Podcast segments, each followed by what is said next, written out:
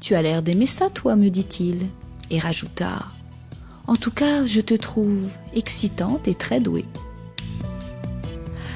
Alors je lui répondis sans aucun complexe que j'adorais les gros calibres comme le sien. J'ai alors plaqué mes jambes contre le torse de mon beau mâle qui put s'enfoncer en moi de manière interminable. Jamais aucun homme jusqu'alors ne m'avait pénétré aussi profondément.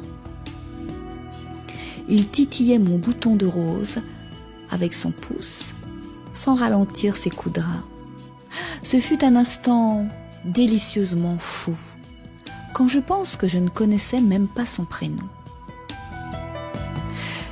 Puis il eut d'enfouir son gland tout dur dans mon petit trou. Je ne me fis pas prier, car cet amant était très doué, et je lui aurais décerné volontiers un prix d'excellence.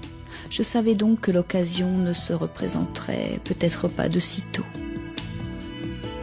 Même si l'expression vous semble triviale, je pris un pied terrible, et ce, plusieurs fois. Ah, je vois que je fais des envieuses, et oui les filles, ça existe.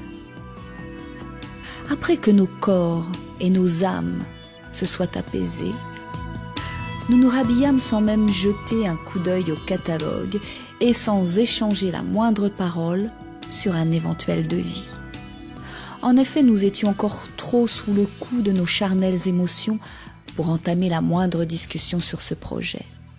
C'est pourquoi nous décidâmes de fixer un autre rendez-vous, car j'avais toujours besoin d'une cuisine J'espère que cette fois-ci, nous aurons le temps d'étudier plus sérieusement son catalogue afin de paraître crédible aux yeux de mon mari.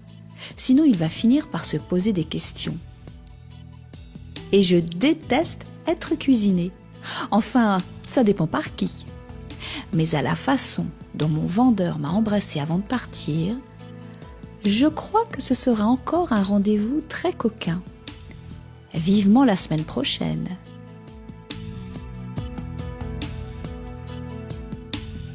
Et vous, mesdames, avez-vous déjà eu la chance qu'un homme aussi excitant que celui-ci vienne un jour sonner à votre porte, contre toute attente?